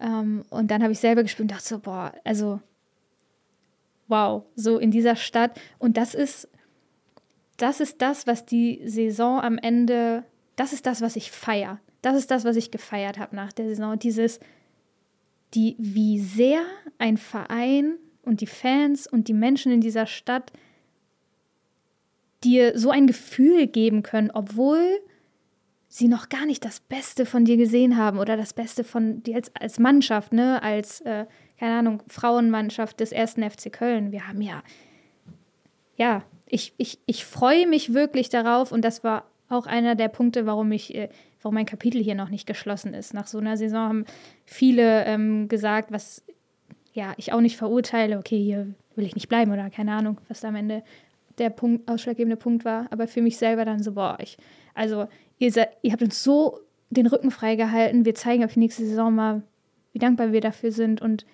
ähm, wie schön das oder wie anschaulich wir auch vielleicht spielen können, ne? weil die Qualität da ist. Ähm, deswegen, das war ja das absolute Highlight und hat diese Stadt und dieser Verein auch so verdient, diesen Rekord hierher zu holen. Und ich hoffe und wünsche mir, dass der sehr lang bestehen bleibt. Ihr habt da auf jeden Fall eine Duftmarke gesetzt. Mhm. Ich habe mich immer gefragt, als Fußballer oder Fußballerin, wenn du auf dem Platz stehst, dann ist man ja doch fokussiert auf das Spiel mhm. und sehr konzentriert. Kriegt man da mit den Unterschied von 3000 zu dem über zehnfachen? Ähm, Am Anfang ja. Also, wie gesagt, der Moment zum Beispiel, wo wir wirklich gewartet haben auf den Anschluss und ich mich so umgeguckt habe und dachte, boah, das Stadion ist einfach voll. Ähm, aber sobald das Spiel losgeht, ich weiß auch nicht, ob das Typsache ist, ähm, ob das andere anders wahrgenommen haben, aber ähm, für mich selber, also es war still. Es war totenstill quasi. Ich war so dann irgendwie im Tunnel und so, weiß ich nicht, du hast ab und zu dann gemerkt, wenn, äh, keine Ahnung, die haben ja schon gejubelt, da waren wir gerade mal über die Mittellinie so ungefähr. Das war schon so sehr besonders und wenn ich nicht am Ball war und dann gemerkt habe, okay, jetzt geht es so in unseren Angriff und nur so mitgelaufen bin, habe ich so gehört, wie der Geräuschpegel hochgeht. Das habe ich schon wahrgenommen und dachte mir, boah, das, was, was ist hier eigentlich los? Ähm, das nimmt man schon wahr, aber so generell während des Spiels, man blendet das irgendwie aus. Ich habe auch noch mal ähm, Recherche betrieben auf unserer Homepage. Da haben wir dich interviewt ähm, vor anderthalb Jahren ungefähr, ähm, wo du auf den Jahnwiesen trainiert oh, hast. Ja. Also hinterm Stadion ja. quasi mit Blick auf das reine Energiestadion ja. hast du extra Schichten geschoben. Ja. Machst du das immer noch?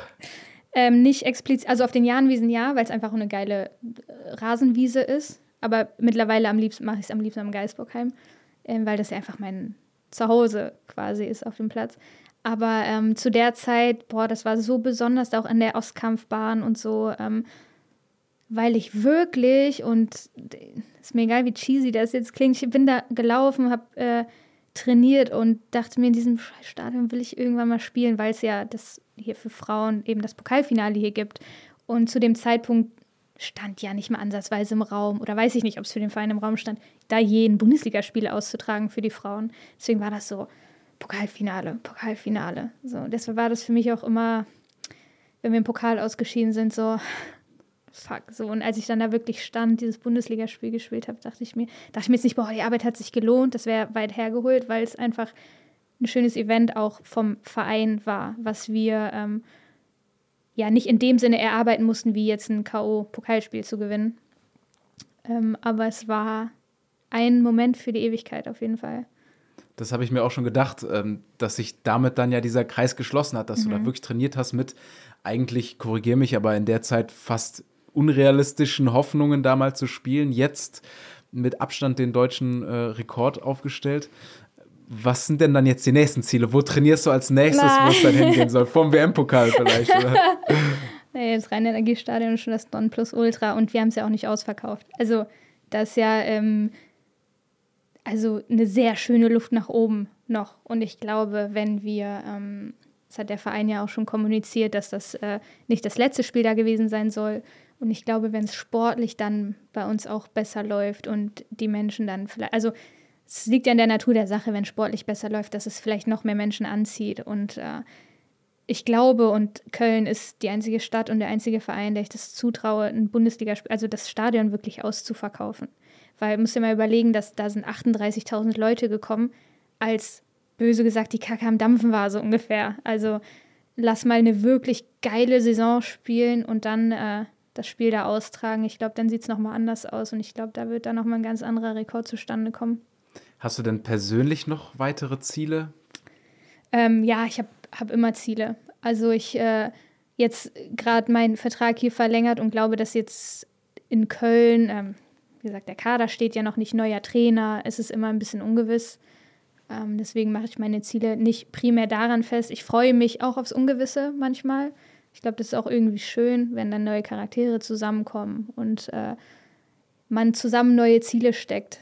Ähm, ich glaube, so die persönlichen Ziele verändern sich ja auch ein bisschen, wenn die Saison ganz anders läuft, als man vielleicht äh, nicht sich erhofft hat, aber als man denkt. Man kann es nie richtig planen. Man hat ja schon eine gewisse Vorstellung davon, wie das dann am Ende des Tages sein soll oder aussehen soll. Ähm, aber jetzt diese Saison finde ich sehr ungewiss und ist geil. Es ist so eine, so eine leere Seite, ähm, wo wir jetzt halt wie immer eigentlich, aber selber entscheiden, was da passiert. Ist vielleicht mal die Nationalmannschaft nochmal für dich ein Thema, diesmal bei den, bei den Seniorinnen? Mhm. Oder darfst du vielleicht sogar für Indien auflaufen? Boah, das ist äh, ein ganz anderes Thema, was ich sehr geil finde. Also ähm, ich bin, wie man vielleicht merkt, ein unfassbar ehrgeiziger Mensch. Und ähm, ich weiß auch, dass ich ähm, noch lang nicht das rausgeholt habe, was da möglich ist. Das hängt immer von vielen Faktoren ab, so sein ganzes äh, Potenzial auszuschöpfen. Ich genieße aber auch gerade so diesen Prozess dahin. Ähm, wurde hier und da vielleicht von meinem Körper auch ein bisschen ausgebremst äh, die letzten Jahre. Aber ich bin so das erste Mal in einem Verein, wo ich mir denke, geil, so hier steht äh, der Verein dahinter, hier steht die Stadt dahinter. Bin topfit, ähm, bin so gewillt, mit diesem Verein durchs Feuer zu gehen, wie wir so schön sagen. Und ähm, ich glaube, das ist die perfekte Basis dann für sein Team. Also jeder muss individuell seine 100 Prozent geben. Und ich glaube, wenn ich meine wirklich 100 Prozent erreiche und nach oben gibt es ja selten ein Limit, äh, wenn man gewillt ist, dafür zu arbeiten, dann äh, bin ich gespannt, was passiert. Wir feiern heute eine Premiere. Es gibt eine neue Rubrik. Uhuhu.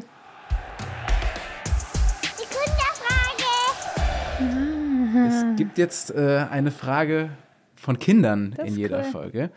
Und äh, die sind ja manchmal auch ein bisschen unkonventionell. Mhm. Deswegen würde ich sagen, lassen wir mal ähm, den jungen Mann für sich sprechen. Hallo, ich heiße Emilio Wilms, bin sieben Jahre alt, komme aus Wipperfeld und wollte Manjo fragen, wer ihr Lieblings-Superheld ist. Oh mein Gott.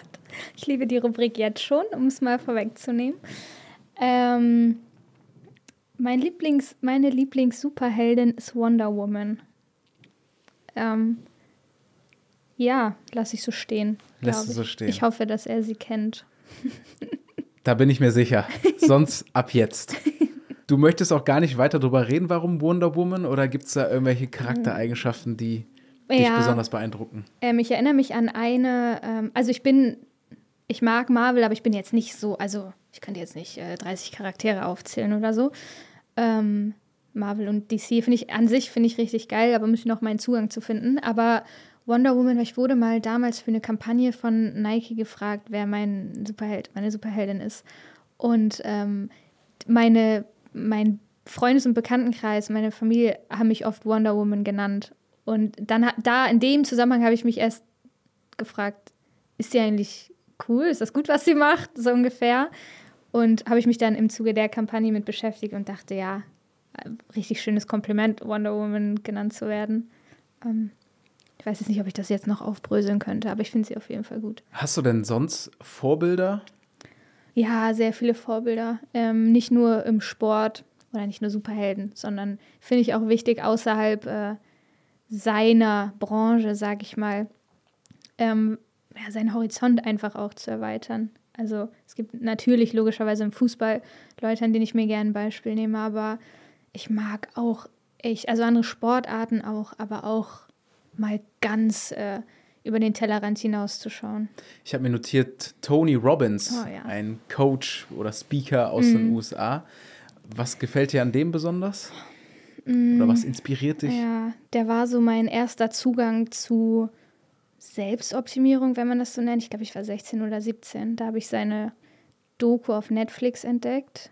Ähm, ich bin, I'm Not Your Guru heißt die. Und dachte mir, boah, also ich bin so jemand, ich bin voll, ähm, also erstmal bin ich schwer zu beeindrucken, das als erstes.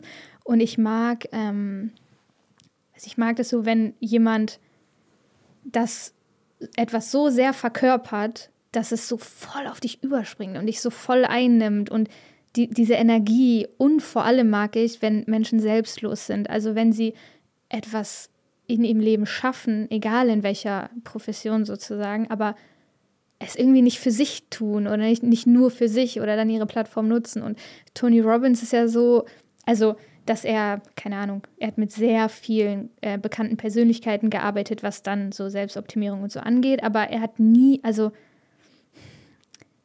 der denkt nie an sich, also ihm geht es nie um sich, er will den Menschen helfen und den Menschen auf ganz anderen Ebenen. Der will einem, der hat einem Kobe Bryant geholfen, sein Maximum im Sport zu erreichen. Auf der anderen Seite äh, kümmert er sich aber darum, dass Menschen nicht verhungern. Also so diese, diese Selbstlosigkeit und gepaart mit dieser Energie, die er hat. Also sein, Le sein Leben irgendwie etwas Größerem zu verschreiben und dann trotzdem so energetisch zu sein und diese Art, wie er das dann rüberbringt und in die Welt trägt. Und also Tony Robbins ist so, wie kann man so ein guter Mensch in dem Sinne sein, so reine Gedanken quasi haben und es dann auch noch auf so smarte Weise und moderne Weise in die Welt tragen. So, ich glaube, es gibt äh, logischerweise viele gute Menschen auf der Welt, aber so ein Vorbild dann für andere zu sein und so eine Plattform zu schaffen und sich, damit man sich ein Beispiel daran nehmen kann, ist schon sehr, sehr einzigartig, finde ich.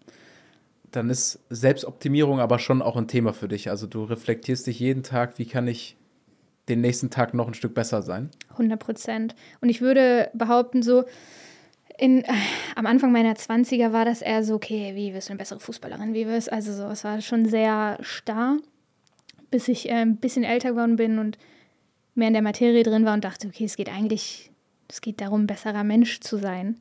Ähm, ich war glücklicherweise, habe ich ja schon erwähnt, immer ein sehr dankbarer Mensch und ähm, ich habe dann überlegt, weiß ich nicht, was, also was ist es eigentlich, wofür du das machst? Oder mal zu hinter, hinterfragen, warum, äh, warum will ich eigentlich Fußball oder das Beste aus dem Fußball rausholen? Habe ich, habe ich da einen größeren Gedanken hinter oder nicht? Und beides ist völlig okay, aber das für sich rauszufinden und dann auch gewillt zu sein, ja, okay, ich habe irgendwie, habe ich da mehr Message in meinem Kopf und irgendwie dann auch zu gucken, okay, wofür stehst du selber eigentlich? Keine Ahnung.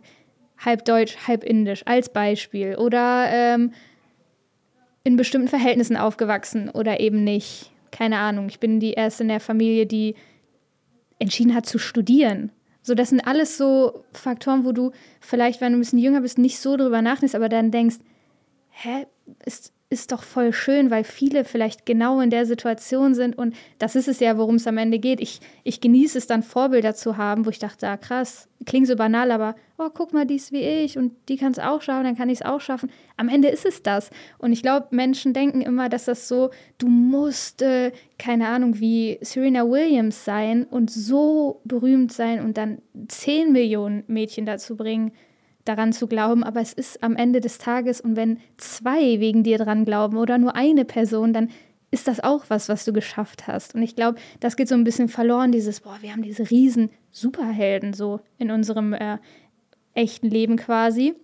Und ich glaube, deswegen denken manche, ja, was soll denn an mir inspirierend sein? Keine Ahnung was. Aber wenn du deinen Nebenmann oder deine Nebenfrau inspirierst, weil jede Geschichte ist einzigartig und jeder muss über irgendwelche Hürden gehen, dann äh, ist es, glaube ich, was Schönes. Und das habe ich für mich so gemerkt. Boah, das ist, äh, das ist irgendwie auch eine Mission. Und äh, mir reicht das nicht, so die beste Fußballerin zu sein, die ich sein kann, sondern da ist irgendwie auch ein bisschen mehr. Du hast gerade schon das Studium erwähnt. Du hast ähm, Jura studiert, mal ganz nebenbei als der schwersten Studiengänge neben dem Dasein als Profifußballerin. Wenn das noch der aktuellste Stand der Dinge ist, hast du das jetzt erstmal pausiert. Mhm. Ähm, wie schwer fällt dir sowas dann in dieser Welt der Selbstoptimierung da mal zu sagen, ha, ich muss vielleicht oh, noch mal einen Schritt zurück? Ja, das ist, ähm, glaube ich, eines der größten Irrtümer, die ich so, mit denen ich so aufgewachsen bin und mit denen, glaube ich, viele aufwachsen, so diese Gedanken, du hast was angefangen, du musst das zu Ende machen. Nur dann bist du ein disziplinierter Mensch. Oder keine Ahnung, da gibt es viele, irgendwie, viele Dinge, die man so gewohnt ist zu hören und sich auch selber sagt, wo ich mir denke, hm, also im Leben geht es darum, das zu tun, was sich für dich richtig anfühlt. Natürlich gibt es Momente, soll es nicht jedes Mal, wenn es irgendwie anstrengend wird oder eklig wird oder die Situation irgendwie ein bisschen äh, schwerer wird, sagen, ah nee, ich fühle mich gerade nicht danach. Ähm, so ist das ja nicht gemeint, aber ich glaube, es gehört eine dicke Portion Mut dazu, zu sagen, okay, das ist, wie ich gerade den Moment wahrnehme, das ist nicht richtig oder es fühlt sich nicht richtig an oder es fühlt sich nicht. Und da gehört ein ganzer Rattenschwanz natürlich dazu, vor, keine Ahnung, deiner Familie, vor Freunden, keine Ahnung. Das wird immer so mit Scheitern in dem Sinne so, okay, was willst du denn dann machen? Oder, weißt du, so, okay, ich ähm, habe es jetzt erstmal pausiert in dem Sinne und das habe ich ja nicht gemacht, weil es anstrengend wurde, sondern weil ich mich im allerbesten Sportleralter fühle und noch nie so fit war und ich mir denke, mein Gehirn wartet, mein Körper aber nicht. Und theoretisch könnte ich in zehn Jahren und wahrscheinlich sogar noch besser, ist nicht der Plan, aber noch ein besserer Jurist sein oder Student in dem Sinne sein, was wie gesagt nicht äh, der Plan ist. Aber in zehn Jahren bin ich nicht mehr körperlich die beste Fußballerin, die ich sein kann. Und ich glaube, das ist einer der größten Teile von Selbstoptimierung, sich für sich selber diesen Rahmen zu stecken und nicht dieses, ah ja, wenn man ein erfolgreicher Mensch ist, hat man das gemacht und dann das zu Ende. Und vor allem, bevor du 30 bist und alles danach, das sind so, also man wird so erdrückt von diesen ganzen, keine Ahnung, das ist, also das ist ja nicht dein Rahmen. Das ist, äh, Kobe Bryant hat es mal so schön gesagt, ja, man kann es nicht schöner sagen. Finde deine eigene Box, in der es komfortabel für dich ist zu tanzen und dann tanz darin. Und es ist deine Box. Und wenn die nur drei Zentimeter lang ist und von anderen ist die zehn Zentimeter, ja, dann ist das so. Aber es muss sich am Ende gut anfühlen. Und ich bin in, mein, in meinem Kopf echt an einem Punkt, ich bin so im Reinen damit, wie ich denke. Und ich versuche jeden Tag so das Beste für mich rausholen und ein guter Mensch vor allem zu sein. Niemandem auf die Füße zu treten, immer dankbar zu sein. Dann äh, werde ich für mich die Entscheidungen auch selber treffen. Und ähm, wenn ich jetzt spüre, und ich bin Erfolgsmensch, ein absoluter Erfolgsmensch.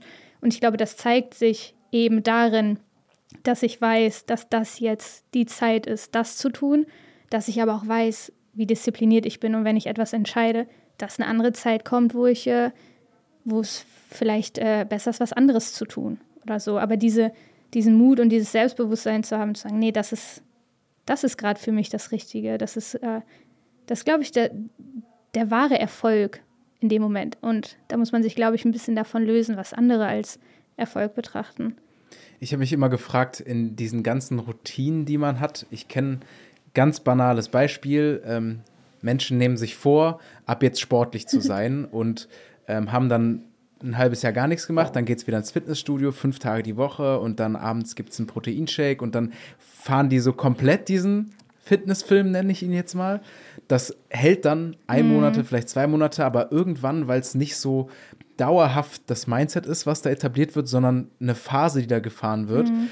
kann das irgendwann nur zerbrechen. Und deswegen die Frage, bröckelt das dann manchmal bei dir auch, wenn du sagst, ich, oh gut, das mit dem Frühaufstehen scheint dir nicht so schwer zu fallen, aber dann mache ich erstmal morgens äh, ähm, Yoga oder meditiere und gehe kalt duschen und also bei all diesen Dingen, die man sich vornimmt, inwiefern ist das Routine, aber ab wann mhm. ist das vielleicht dann auch doch die Last, die dann irgendwann mal mhm. zu schwer wiegt?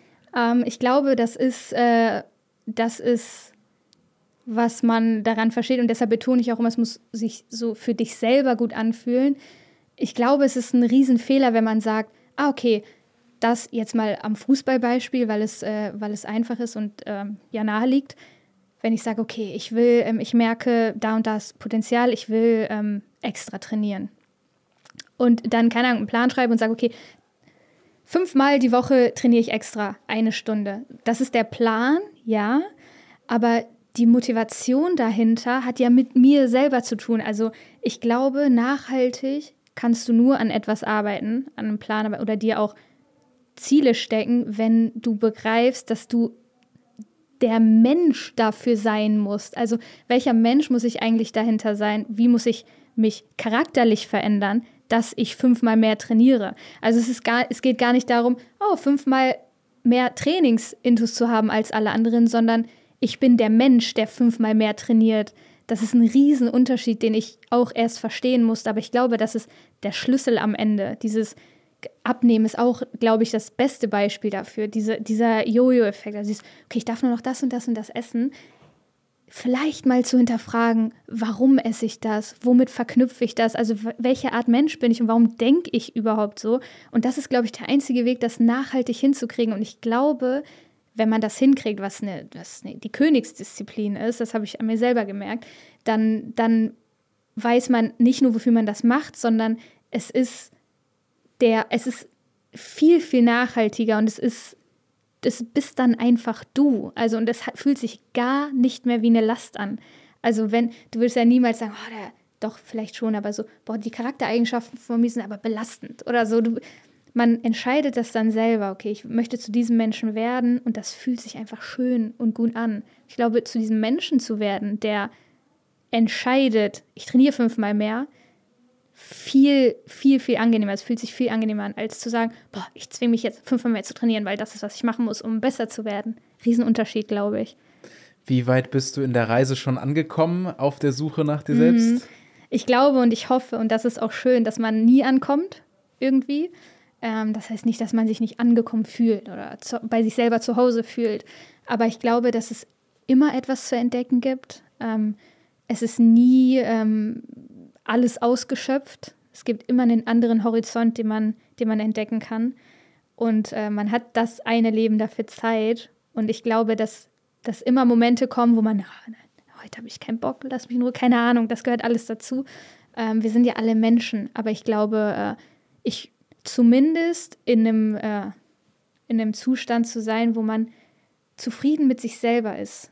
Also einfach glücklich, dankbar und dann selber entscheidet, okay, ich will in der Hinsicht mehr vom Leben, völlig okay. Wenn jemand entscheidet, ich bin glücklich genauso wie es ist, völlig okay.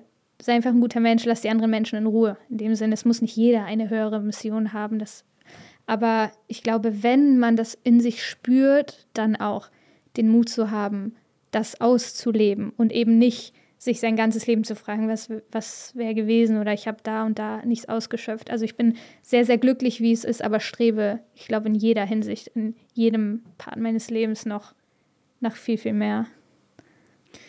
Dann lass uns doch mal in die letzte Rubrik dieser Folge gehen. Ähm, da bin ich nämlich gespannt, was du dazu sagen wirst. 90 plus 3. Die Nachspielzeit.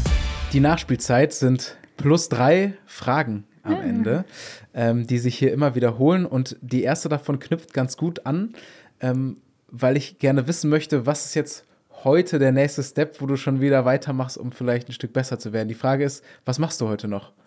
Ah, ich bin heute auf einen Geburtstag eingeladen, auch mal ein ganz normaler Mensch sein, gefühlt. Also als Fußballer ist man ja voll in seiner Bubble eigentlich und merkt erst in der Sommerpause so, wie andere Menschen eigentlich leben. Und ah ja, heute ist dann Geburtstag, dann treffen wir uns dann, dann feiern wir ein bisschen Geburtstag oder keine Ahnung. Also ja, wie gesagt, habe meine Läufe und so schon gemacht, das mag ich morgens.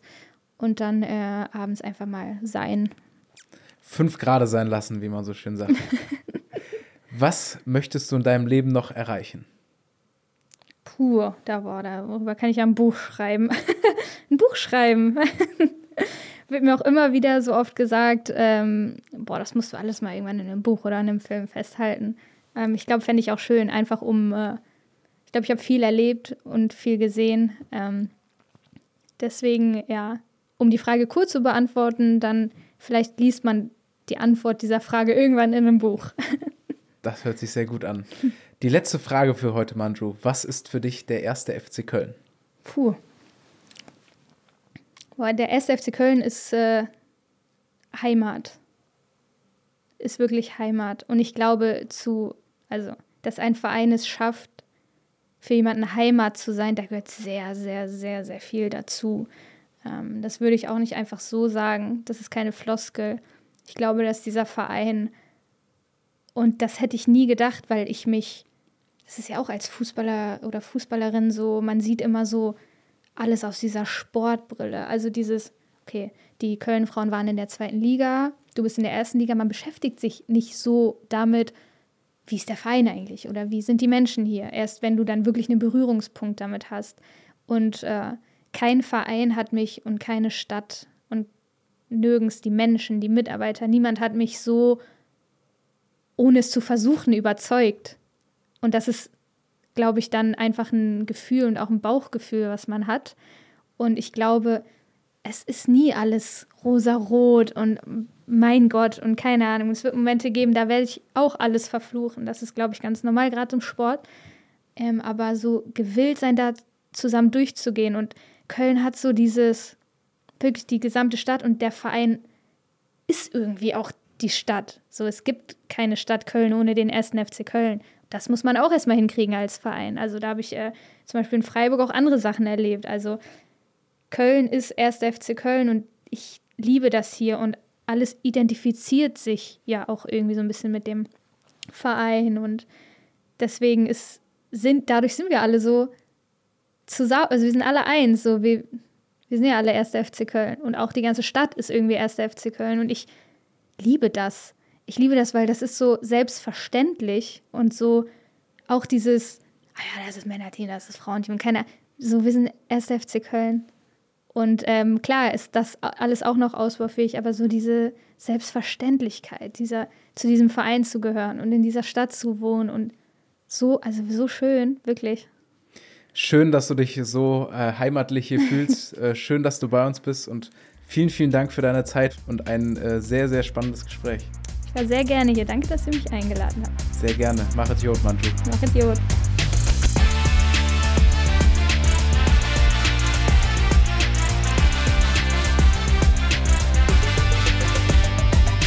Erster FC Köln, der Podcast.